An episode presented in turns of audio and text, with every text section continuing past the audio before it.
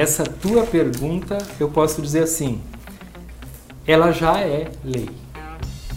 Tá? Uh, o CNE aprovou, uh, ano passado, inclusive, uma, uma resolução do Ministério da Educação, tornando obrigatório na estrutura curricular transversal das escolas, então começaria lá na base, né, uhum. né, no ensino regular, é, da educação financeira estar presente nas grades curriculares. Salve, salve! Seja bem-vindo, seja bem-vinda a este podcast do Ponto de Prosa, o seu talk show semanal, entrevistas, troca de ideias e conteúdo. É transmitido ao vivo pela página Ponto News no Facebook e pelo canal Ponto News no YouTube. E você também acompanha os cortes pelo Spotify e pelo WhatsApp. Ponto de Prosa é apresentado por mim, Jorge Sepúlveda, e a jornalista convidada da semana é Mariusca Pavão. Oferecimento Essência Prime Móveis Planejados. Entrevistamos no dia 8 de julho o professor Paulo Renato Foleto, doutorando em Ciências Empresariais e Sociais, mestre em Economia do Desenvolvimento, mestre em Direção e Administração de Empresas, professor universitário e pró-reitor administrativo do Centro Universitário La Salle de Lucas do Rio Verde, Mato Grosso. Ser educado financeiramente é cuidar bem das finanças pessoais. É saber como gastar o dinheiro dentro do orçamento de forma que sobre recursos no final do mês. Também faz parte desse aprendizado pensar na fase da aposentadoria e garantir um futuro mais confortável, usando alternativas como a previdência complementar, entre outros. Adotando o planejamento financeiro, é possível viver melhor e com mais qualidade de vida no presente e no futuro. O aumento das possibilidades de consumo torna necessário promover a educação financeira para despertar a consciência da população quanto às suas decisões individuais e familiares relacionadas aos seus recursos e à sua sustentabilidade. Este é o assunto que você ouve agora nos cortes do Prosa.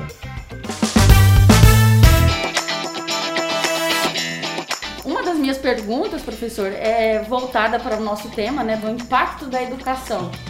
E aí o que eu coloco muito em relação a ela é a questão da nossa economia sustentável para que a gente possa ter o lado da educação financeira. Como que nós podemos levar essa educação financeira para as casas, para as empresas, para as pessoas? Porque nós vivemos numa sociedade, e aí eu posso talvez até como um apêndice que o senhor colocou em relação a 1994, das intervenções de governo, uhum. onde a uhum. gente tinha uma inflação que cada hora, então, quem tinha dinheiro segurava, Exatamente. né? Uhum. E aí nós nos deparamos com uma sociedade hoje muito difícil para falar de dinheiro, né? Uhum. Americano uhum. fala, os americanos falam quanto eles ganham por ano. Uhum. Nós aqui nem sabemos quanto ganhamos por ano, uhum. né? Recebeu o salário no final do mês. Ah, eu ganho. Tá bom demais. É, eu ganho X por, por mês, né? Então, uhum. como levar a educação financeira para dentro de casa, para dentro das escolas? E hoje, né, claro, automaticamente é, você estabiliza essa economia quando você sabe controlar o seu dinheiro.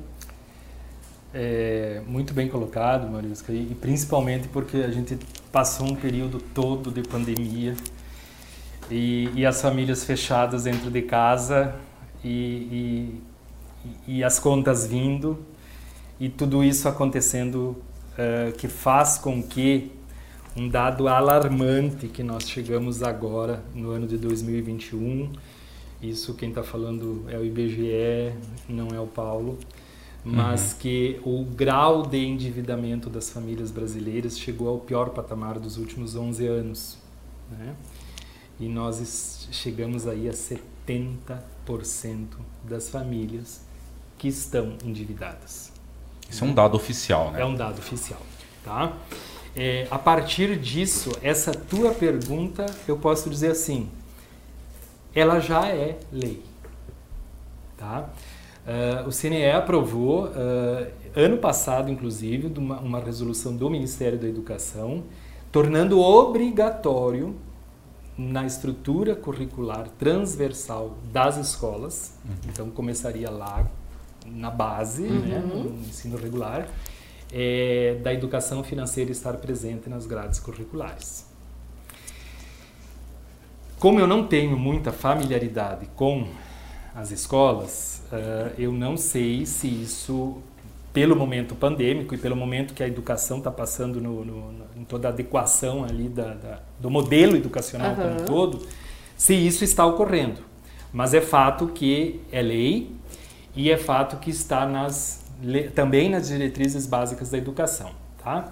Obviamente que não vai ter uma disciplina chamada educação financeira. Uhum. Como ele tá, a lei fala em eixos transversais, isso significaria dizer assim, olha, professor de matemática, o senhor vai ter que lá no probleminho inserir, no inserir lá toda essa questão de uma organização financeira, né?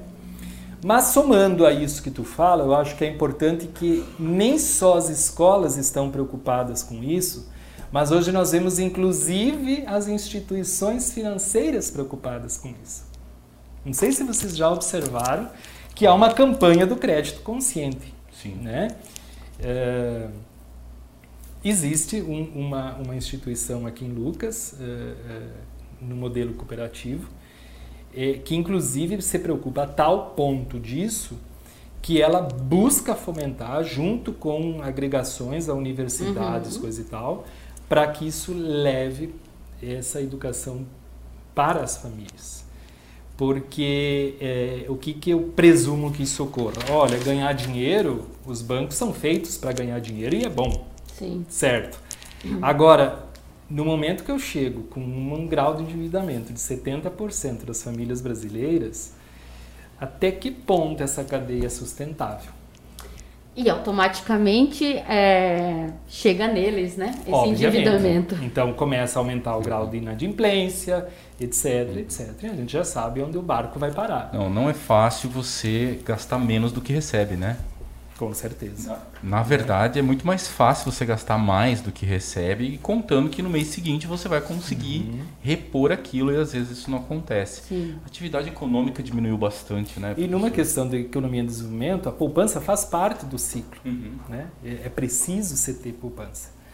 É, essa, essa questão da educação financeira, uh, nós viemos de uma geração que não tivemos isso Sim. nas escolas. Exatamente. E isso é uma coisa que eu trouxe essa pergunta, é, porque a gente acaba tirando exemplos da nossa própria casa, da nossa pra própria nossa família, própria família, né? Trazendo as gerações. As experiências próprias. Né? Exato, não, é exato. Eu, uhum. eu, essa semana mesmo eu acabei visualizando coisas que eu diria para a Mariusca há 10 anos atrás. Eu, a primeira coisa que eu pensei, educação financeira. Mariusca, não gaste mais não do que Não gaste mais do que você ganha é. e, e aprenda a investir. Você ouviu o podcast dos Cortes do Prosa. Ponto de prosa, se é assunto, a gente traz aqui. Oferecimento Essência Prime Móveis Planejados.